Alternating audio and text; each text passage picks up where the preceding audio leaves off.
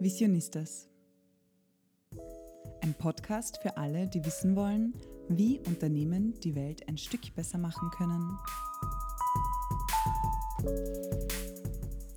Hallo zu unserer neuen Folge vom Visionistas Podcast, die, das erste Interview in der neuen Staffel vom Leadership Lunch. Ähm, heute bei uns zu Gast ist Caitlin Chang. Ähm, Stefanie, magst du vielleicht kurz erzählen, worum es heute geht? Voll gerne.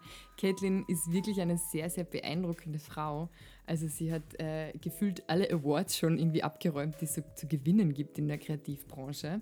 Ähm, sie ist in zahlreichen Jurys Mitglied, in Cannes Lions äh, war sie 2019 dabei und ist ähm, eine super inspirierende Frau, die sich auf die Themen Leadership, Diversity und Innovation ähm, spezialisiert hat auch und haltet dazu auch zahlreiche Vorträge.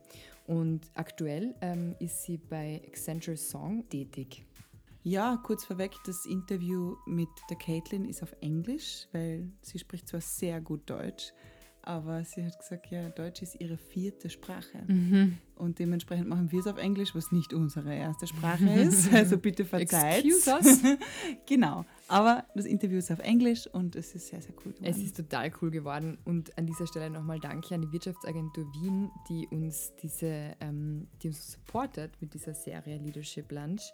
Und ähm, wir können es wirklich sehr empfehlen, die Angebote dort zu nutzen, wenn man was gründen will, wenn man sich ähm, für Förderungen auch interessiert ist. Es gibt zahlreiche Unterstützungsangebote dort, wie Coachings, Workshop etc. Also wirklich coole ähm, Sachen. Wir selbst haben die Angebote auch schon ähm, in Anspruch genommen und können es wirklich einfach total empfehlen. Mhm, genau, das Thema der heutigen Folge ist ähm, quasi New Work bzw. Future of Work und mhm. neue Arbeitswelten. Und wir hoffen, ihr könnt euch sehr, sehr viel mitnehmen davon. Wir jedenfalls haben uns sehr viel mitnehmen können. Und wie immer im Visionistas Podcast starten wir mit drei Fragen an unseren Gast, die Caitlin. I'm inspired by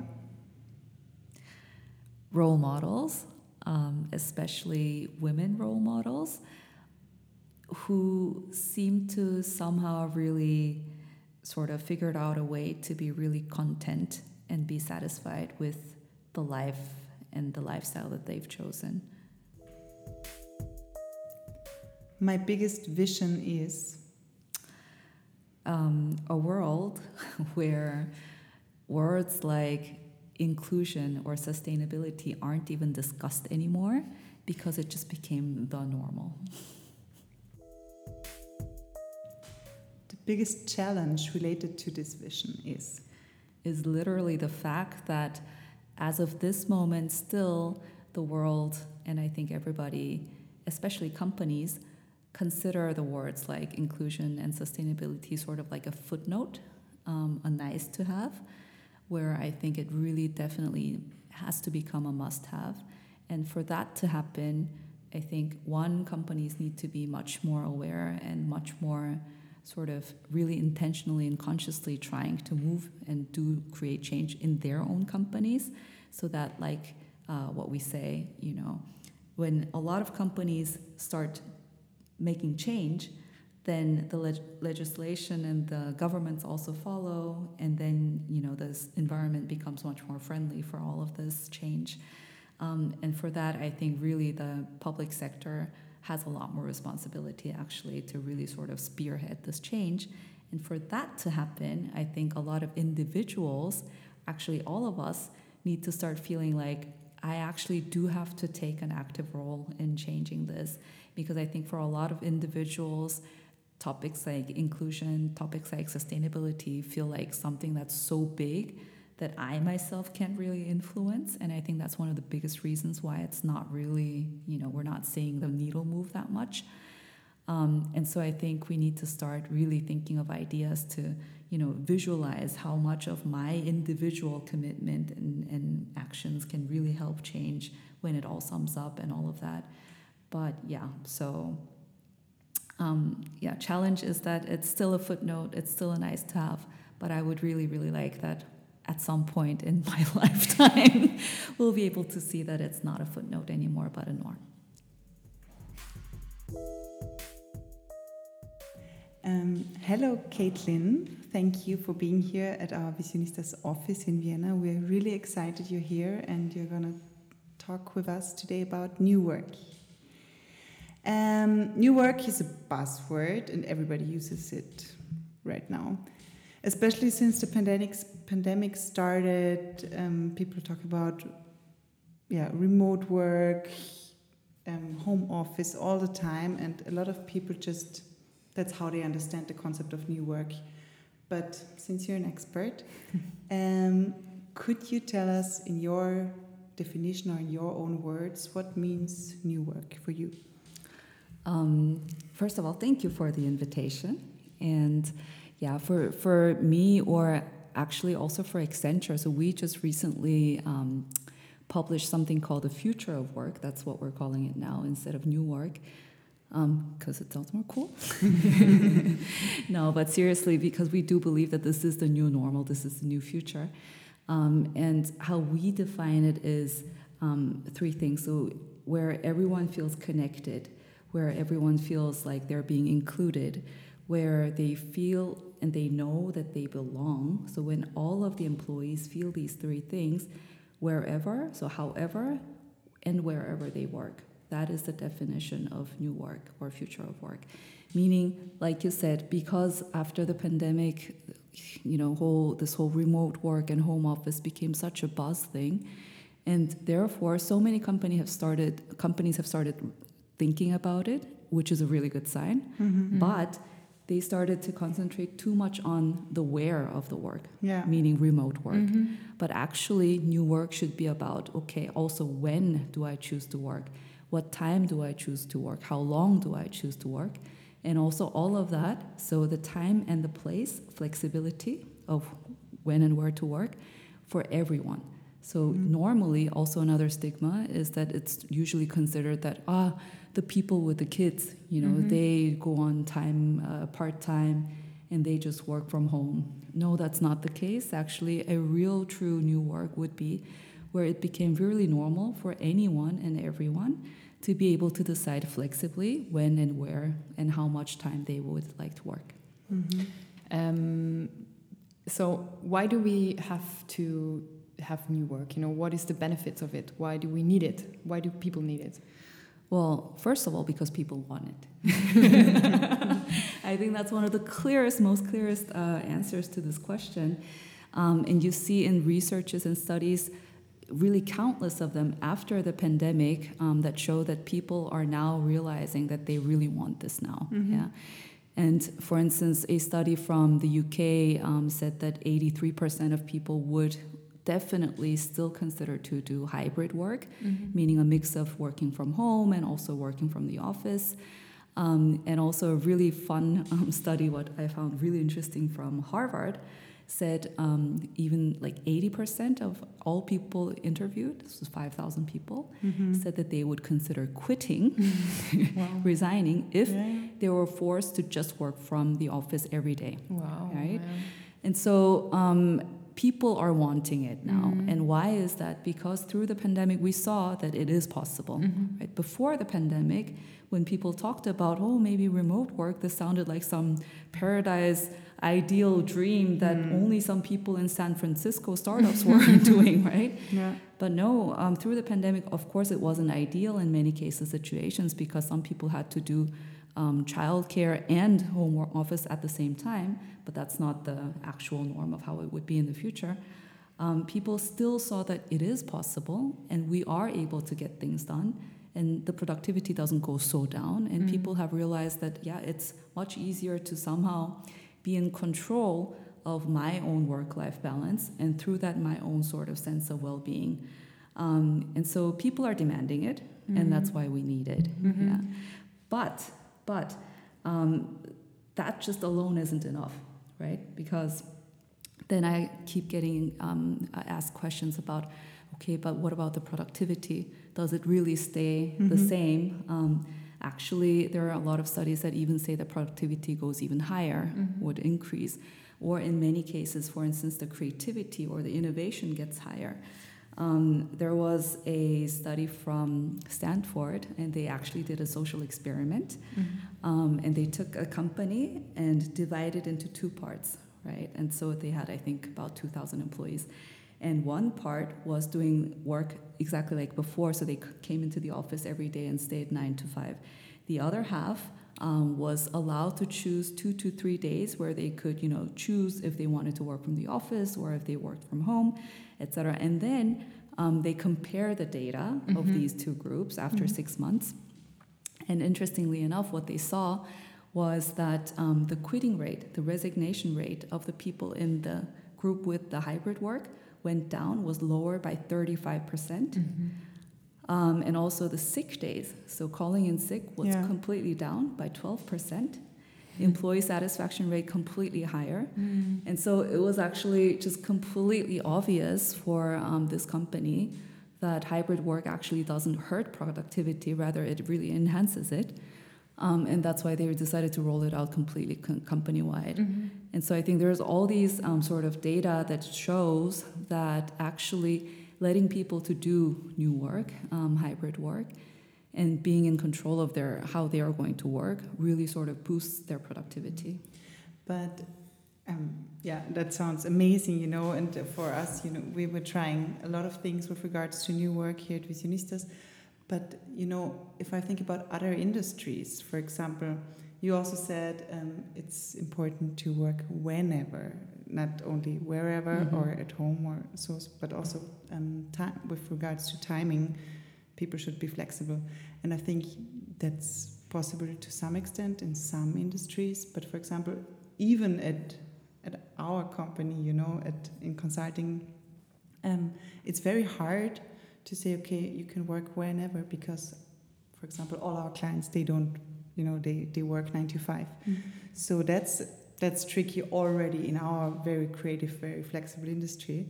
And if I think about, I don't know, a supermarket, Mhm. now cliche, you know, if I'm a worker at a supermarket, I can't say, okay, I'm gonna work at 12 midnight. That's my time, you know. So, um, how would you say can other industries maybe approach new work then? Mm.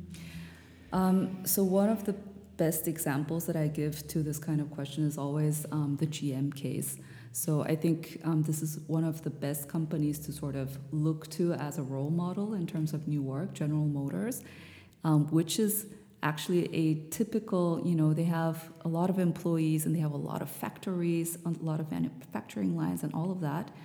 Um, but still, they currently have Mary Barra as their CEO. This is their first woman CEO um, in GM and also within the entire automotive industry. And she's really inspiring. So if you um, don't know about her, do read up about her.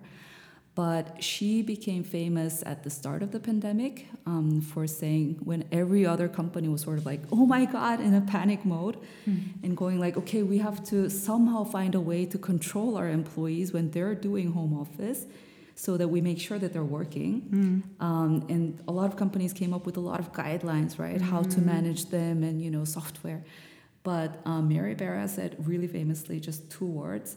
We're not going to have any guidelines. We're just going to say two words: work appropriately, because you we you know we trust that you are a responsible adult, and so we trust that you will be able to make responsible decisions. And so even in a company, of course, they don't have hundred percent of everybody working completely remotely, but still, even at a giant automotive company, they've implemented it and already for more than two years and it's running really well it's boosted their innovation practices Mhm. etc um, and so we see that it is possible to make it work so that means even for instance for the, the classic supermarket example of course it wouldn't mean that you know you are able to say okay today I feel like I'm not going to work at nine, so I'll go at 12 instead. Maybe that kind of real flexibility, like the end spectrum of Mhm. flexibility, isn't available. But still, you could say, okay, we make it really easy for everybody to sort of choose their own shifts when they Yeah. want, on depending on different days. And you make it into a digital platform where it's easy to control and manage and plan all of that in advance. So that kind of mindset shift is really important, I think. Mhm. Yeah. It's very interesting, Yeah. um, the perspective, I think. Um, so you would say new work is for every company, right? Mhm. So why do you think have so many problems with implementing it? Um, I think one of the biggest hurdles, um, also that I've seen, has to do with the leadership mm-hmm. and usually the mindset of the leadership. Um, because so many of the leadership um, that are in the highest leadership positions um, in big companies, especially these days, um, still have the, let's say, old mindset mm-hmm. of, you know, you are a really awesome, high performing employee if you're there every day, show up to work work hard, and then you know stay until late. So this like always on culture and also always available culture and sort of um, rewarding employees for their availability mm-hmm. instead of their capability. Mm-hmm. I think that's one of the biggest hurdles. Um, so this whole mindset, which is a very old type of mindset. Um, I've also heard a lot of, let's say, CEOs or leadership say, um, you know, complain about, for instance, the Gen Zs. Yeah, it's a slightly different topic, but they say, ah, you know, the young people these days, they're they're not burning for work anymore. you know, they don't love work anymore. They have yoga to do and blah. Um, and I keep telling them, no, it's actually not that they don't love work mm-hmm. um, anymore. It's just that they have you know the younger people have a much more healthier relationship with work yeah. now than the generations before mm-hmm. Um, and that doesn't mean that they don't necessarily burn for it just because they're not there at 10 p.m you know sitting in the agency mm-hmm. and still working you know that doesn't that's not an indicator of how much they're actually having passion for this work mm. right but a lot of leadership still have that kind of old yeah. mindset that when you are visible when you're there you're high performing you're like really committed mm-hmm. and when, not, when you're not you're not committed and that mindset leads to so many blockers mm-hmm. um, even when you're trying to implement new work because New work in itself, um, yes, it begins with a really mindset change, but if you have to do it well, like if you're going to do it well, it's a really huge topic. Mm-hmm. It's an organizational change topic. You also have to think about what kind of um, programs and technological tools do I have to implement to make it work well. Mm. I have to really educate all of my sort of team leaders as well to really be able to reinforce it. It's a lot of things um, and therefore, if the top management doesn't really believe in it, mm-hmm. it's never going to work. Mm-hmm. Yeah. But do you also think that there's some things that can also go wrong when implementing it? Definitely. Yeah. There's um, a lot of things can go wrong because, of course, like in life, nothing is perfect. Why and, not? and exactly. And everything can go wrong. And I think one of the key um, problems that we see these days uh, with companies that are trying new work um, is, for instance, being able to really manage this flexibility because so many companies are not used to managing flexibility on so many individual levels. Um, and that can be with you know even creating let's say um, schedules where everybody can you know really talk at the same time. Um, knowing if somebody is available for something resource management project management. Um, a lot of project management until now in many companies were done pretty much sort of, you know, like on Excel sheets or on very basic software. Mm-hmm. But you actually need, if the company gets to a certain size, you really need very advanced tools for resource management, mm-hmm. especially when people are really then starting to work flexibly. Um, and that needs also a lot of investment, and many don't have that yet, right? And are still struggling to sort of keep up with the whole new work and trying to experiment with it. Um, and so, because of that, there's you know some black holes um, mm-hmm. uh, appearing, or it can also happen um, that people start to not feel included actually as a result of um, new work, where there's this thing called the proximity bias, mm-hmm. Um, and it's a very well-known unconscious bias. And studies show that because of new work, um, it tends to sort of heighten proximity bias in leaders because they tend to then start favoring the people that they see often, mm-hmm. right? The people that do come to the office. But then there's a whole lot of other people who are not in the office but also contributing. And they sort of, their visibility goes down, mm-hmm. and the chances of them getting promoted or getting new information, important stuff, starts getting low. Um, and also their sense of belonging also starts getting low, right? And that's um, a new sort of challenge I think that Mm-hmm. a lot of companies that experiment with new work currently are experiencing and something that we will have to work on to Mm-hmm. try to make better. Mm. I think it comes with a lot of challenges. Um, for example, okay, for us it was easy because in the beginning we already knew when we founded Visionista we really want to have a new work kind of concept here, and we had the tools in place, the digital tools, and slowly the team grew, so it was easier for us, you know, to implement it. But thinking about very old-fashioned companies, you know, they don't even when they don't have laptops but only real computers so people can't work remotely. And then you know flexibility is really something that's regarded badly when you're staying at home or when you're coming late to the office. Not working. so yeah exactly. I yeah. I've i've seen it many times. And i am wondering where to start you know? How how do you start Um, do you mean for the bigger companies?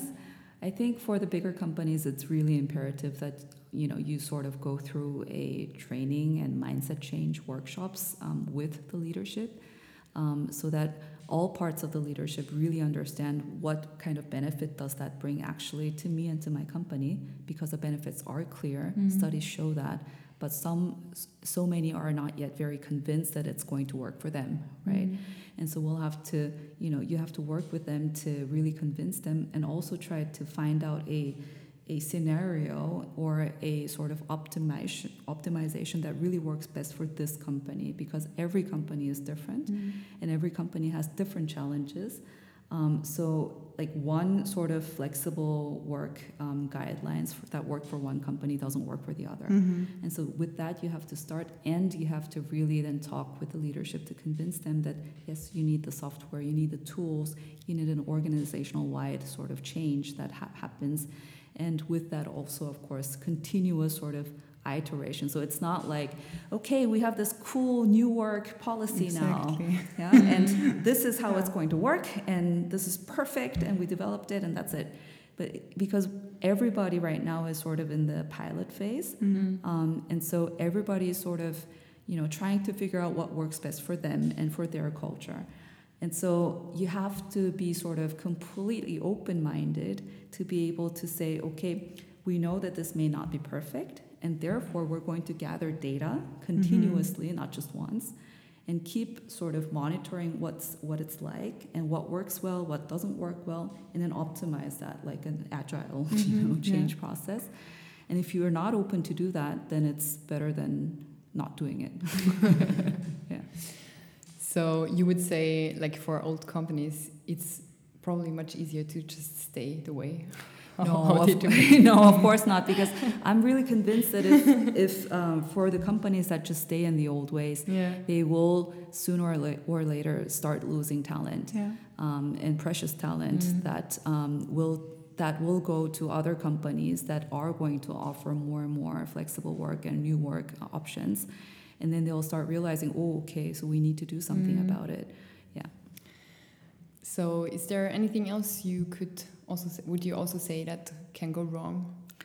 yeah um, i think one of the biggest problems that we do see most often these days is that this whole new work conversation is limited to mostly for instance the working moms the women Um, I've actually seen a company in Vienna um, that had a new work guideline and that said you can work from home if you are either a mom or a specialist or in the C level, which is totally not good. Well, yeah. Mm-hmm. Why is it not good? Because if you take that, and I'm sure the company made that guideline because they were thinking, okay, we want to be more inclusive for the Mhm. moms and more caring for the moms, and that's all great. But if you do that, then it's again discriminating at Mhm. the end of the day because it's again then the only person who's going at 4 p.m. I don't know to pick the kid up from the kindergarten is the mom Mm. right? Um, and that is completely sort of um, contradictory to the whole new work concept, where you um, the whole idea of new work is that for everyone it is normal to choose to be able to choose when and where you will work, right? And I think a really good example of that is actually from um, us in Accenture, because we have um, a platform called My Contract, and that's where you can literally it's it's a website and mm-hmm. you go in and you can it's like a simulator because the moment you start thinking about part-time um, the first question that comes to your mind naturally is okay how much will my salary change mm-hmm. yeah and nobody can really tell you exactly and you don't want to go to hr for mm-hmm. it and it's just you know too mm-hmm. cumbersome and this is a simulator where you go in and you can literally put in which how much percentage percentage um, of hours do i want to work? And then based on that it calculates already your adjusted salary. Mm-hmm. but what's really cool about this platform is not just that. You see it and then if you think okay i'm okay with it you just click okay and then your contract has changed. Okay wow. So you don't have to go through any approval process. You don't have to talk with hr you know at the end of the day and you can change it also okay. when you want right? And we actually started this about two and a half years ago, mm-hmm. um, a bit before the pandemic, not knowing that the pandemic would happen. um, and of course, in the beginning, everybody was very sort of, you know, they had a lot of reservations, mm-hmm. they had a mm-hmm. lot of, um, they were skeptical mm-hmm. people, and people were worried um, that people might misuse it. At the end of the day, after two and a half years, what we're seeing is that no, people don't misuse it um, because, like I said, everybody is you know a responsible adult we're not kindergarten kids mm, yeah. so we don't need to be micromanaged and we don't need to be told you know everybody can make sort of reasonable decisions that mm. won't sort of completely fuck up i don't know the entire project yeah. or the whole company and because it's become so easy and accessible mm-hmm. um, the sort of advantages that brought is that it's not only the women because at first we thought, oh, it's probably going to be the moms who take most mm-hmm. advantage of this. No, it's not. Mm-hmm. Um, there's a pretty even sort of distribution among the people who um, are using this mm-hmm. and have also benefited from it, because it can be, for instance, the, um, uh, the young male colleague who wants to do their MBA on the side, or it's also sometimes, you know, the older colleague whose parents are sick and they have to take care of their mm-hmm. parents, whatever.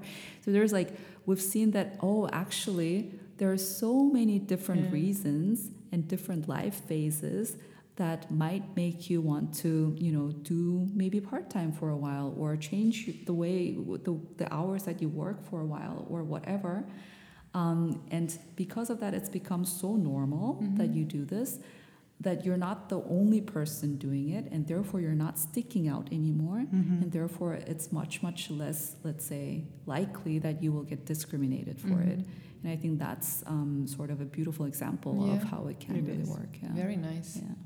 Cool.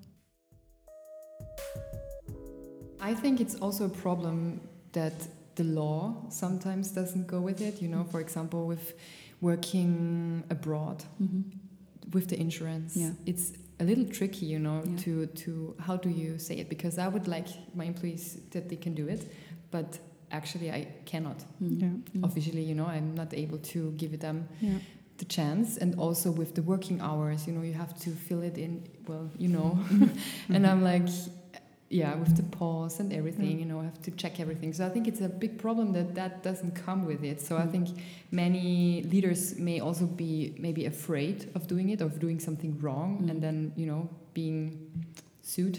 yeah. you know, so it's a it's it, it's a very thin line or mm. it's a big gray area where we are also you know in our work mm. context it's it's mm. hard mm. then to decide okay yeah you can work remotely but don't tell me where you are kind of yeah yeah mm. yeah um, i agree it is a challenge but i think it's a challenge that we all you know face or the society always faces when new things are happening and when new things are happening it's always unfortunately the case that the lawmakers and the policymakers are the last last mm-hmm. ones to sort of get on the bandwagon um, before they after they finally realize oh okay this is now like the real majority so mm. now we mm. really have to change um, our thing but i think at the end of the day it sort of is a sort of a market demand kind of situation yeah. right so if there's enough demand then the lawmakers policymakers will also change at mm-hmm. some point and until then you just have to work with the gray lines because for instance um, you know in like I think I, th- I think this whole like international um, you know working remotely from anywhere in the world is literally you know the dream for a lot of people mm-hmm. all over the world mm. and also at the same time the most hardest thing to crack because of insurances and tax uh, reasons etc and um, and we can see that even like the most pioneering company like Airbnb is Mm-hmm. I think one of the best examples where they are saying well all our employees can work from anywhere in the world and you know uh, I, I think take lodging in their own Airbnb um, houses and stuff Mm-hmm. and they got a lot of headlines about it Mm-hmm. but also if you look at it into detail actually that's also limited to just 90 days Uh-huh. Okay. per year yeah and also limited to the countries where airbnb was able to negotiate with the country um, in terms of you know working visa etc so it is um, Tricky. it is tricky but also for instance at accenture what we've also um, done with this new future of work is, um, thing is that we are also able to work from anywhere in the world with this new future of work guidelines but this also has a um, sort of uh, like limit of i think uh, like I can't really say the exact date because I don't have it in my head, but it's less than one month. Mm-hmm. Yeah. Mhm. But this means that companies are understanding that this is Yeah. what people want, and they are trying to sort of now start working around the guidelines. Um, and when many companies start doing that, Yeah. then the legislations will follow. And so I Mm. think until then, we just have to keep trying. Yeah. yes, but it's just you know if you if you want to give it, uh, you have to put a lot of effort in it as a leader. Yeah. I think. Yeah. And I don't think that many are um, willing to do that, to be honest, because they're just like, you know, Yeah. But I think that's exactly sort of the new challenges Mhm. of the new leadership. And I Mhm. think that really leads to what I really wanted to highlight in this podcast that at the end of the day, um, because of new work, because it's such a huge sort of change within the organization, that means also so many new things are required Mhm. if you are leading an organization. Um, and one of the biggest things is you have to have more empathy. You know, Mhm. you have to be able to trust your employees, um, and all of that sort of EQ kind of thing is becoming so much of a more important soft leadership skills. trait. Mhm. Exactly. Um, and I think that's also really interesting from the aspect that, you know, up until now, especially within the very big companies, you see that most of the leaders are generally, you know, the men, and also they're the alpha male types. You know, they're the mm. hard people who, you know, go getters, and they get the sales, and they get the numbers, and get the big deals, and mm-hmm. because of that, they got you know promoted. Mm-hmm. Um, which is, you know, which is also an important leadership trait. But up until now, so many organizations have their leadership sort of circles only full of these types mm-hmm. of leaders. And I think that's why we, it's also really, really rare in a leader to have all of these different Yeah. types of leadership traits mm-hmm. because there's very different types of mm-hmm. leadership traits. And it's very, very seldom that you see a super hard go getter and then also like super empathetic, you mm-hmm. know? Yeah. It just doesn't really coexist, and that's why you need a diverse you, you need diversity in leadership as well. Um, and and I think that's really interesting to see that because of new work becoming the nor- new normal, that's why people are saying, okay, now we need more diversity in leadership, Mm-hmm. and through that in leadership as well, you're getting a lot of more diverse leadership traits. And because of that, you start then getting the whole organization starts getting more diverse as well because they start recruiting more diverse. And so it sort of becomes like a virtuous cycle. And I think that's really cool. Mhm, Yeah. So mhm. that's a really good if, like impact Mm-hmm. I think that new work has. Um, but yeah, like going back to what you were saying, um, a lot of leaders do have empathy and they do trust people, but also it is very challenging. You know, being able to really manage all these individual needs, Mm-hmm. um, being able to really understand, um, but also still where do you draw the line? Um, you know, how can you Mm. really facilitate and make it easy for people to really bring their whole selves to work and Yeah. fe- feel their purpose, but also at the same time really drive this culture so that everyone is going towards the same goal at the same time. Mm-hmm. Um, a lot of leaders, I think, are facing that issue, and it's, I think, a really sort of new challenge Mm-hmm. um, that we'll only be able to learn through, you know, trial and error and experimentation. But it is going in that direction. Yeah, Yeah. I think that really resonates with with us. Um, we've after a while we figured that we don't really have or had back in the past when we were still employed. We have no role models where we can Mhm. look up to and say, okay, they were leaders in that sense. You know, like we Yeah. want to understand leadership today, and it was really hard for us to figure out okay what are all the aspects or the, the things we have to work on you know Still know on it. you're still on it of course i don't think it it, Yeah. it ever stops the, the learning Yeah, no. process but it, it's so hard to figure it out in the beginning so where, where are the yeah which are the buttons you have to push Yes. and Because where- I think it's a very personal thing, you know, like with yourself. You have to figure out a lot for yourself how you think, what you need, what you uh, want, and then what everybody else needs, and then co- connecting that kind of. Yeah. So it's hard. Not Yep. so easy. it's not easy. But I think, therefore, really, you know, constantly gathering feedback and Mhm. data and then constantly trying out something new and then seeing if that works. If that doesn't work, ditch it.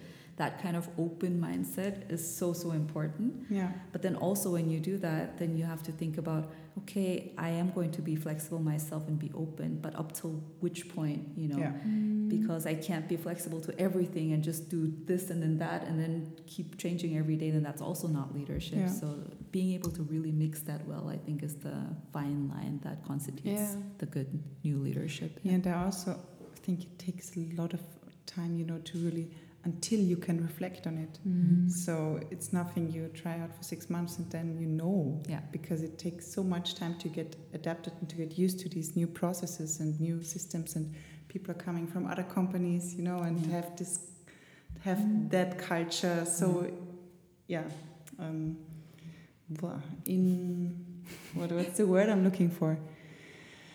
They have kind of implemented the culture or in Mm-hmm. yeah Mm-hmm. and then getting used to a new culture takes months True. i think True. and Mm. yeah True.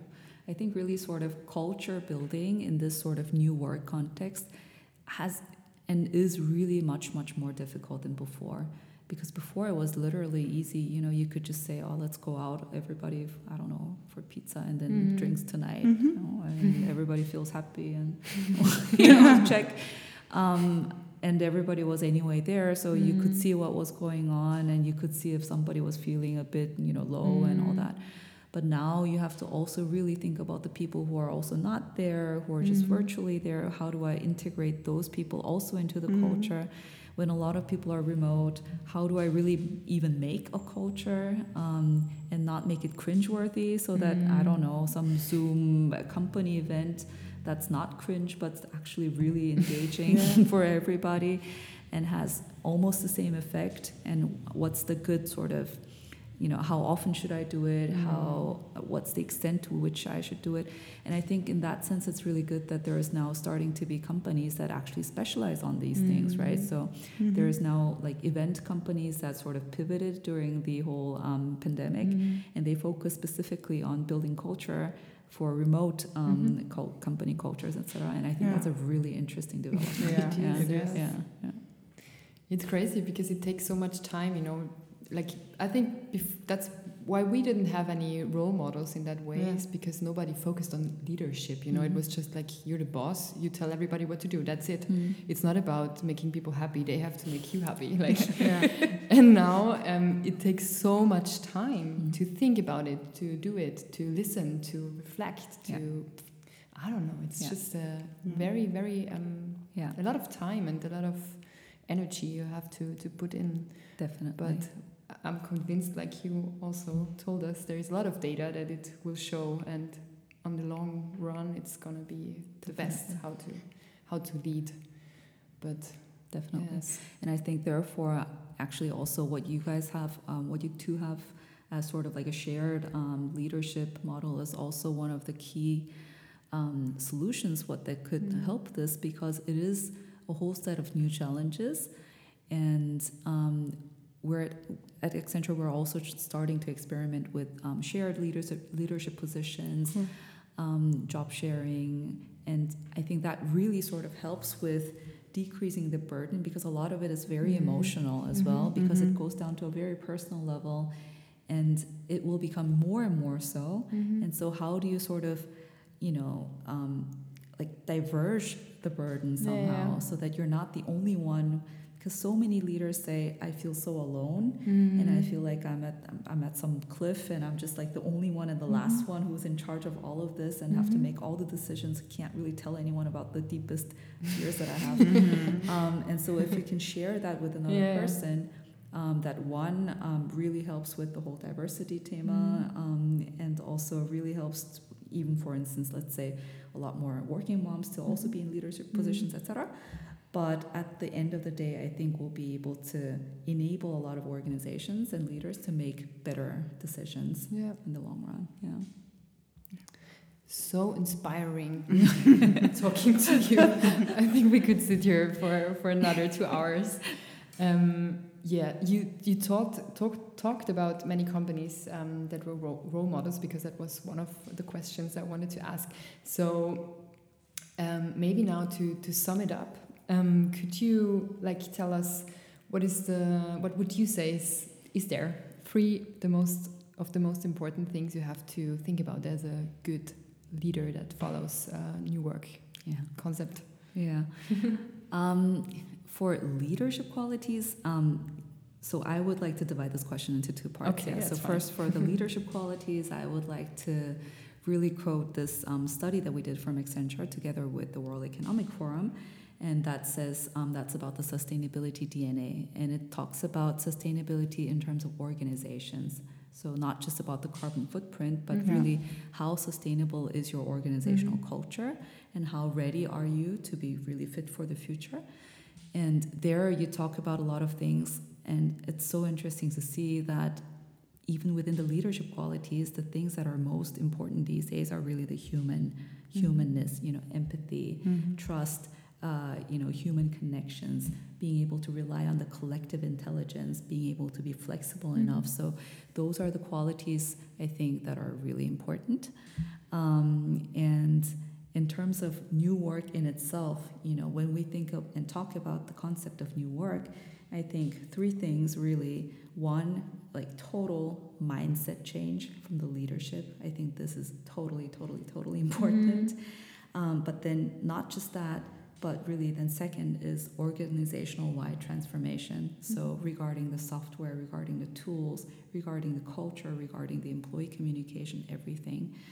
Um, and then third would be really sort of data-based feedback and iteration. So Mhm. really an agile sort of mindset, keeping really in touch with okay, how is everybody feeling? Because Mhm. at the end of the day, it's about the well-being Mm. of everybody and it's about the company now really starting to take care about the well-being of our employees and not just thinking of them as the people who should make us happy you know like you said so yeah cool.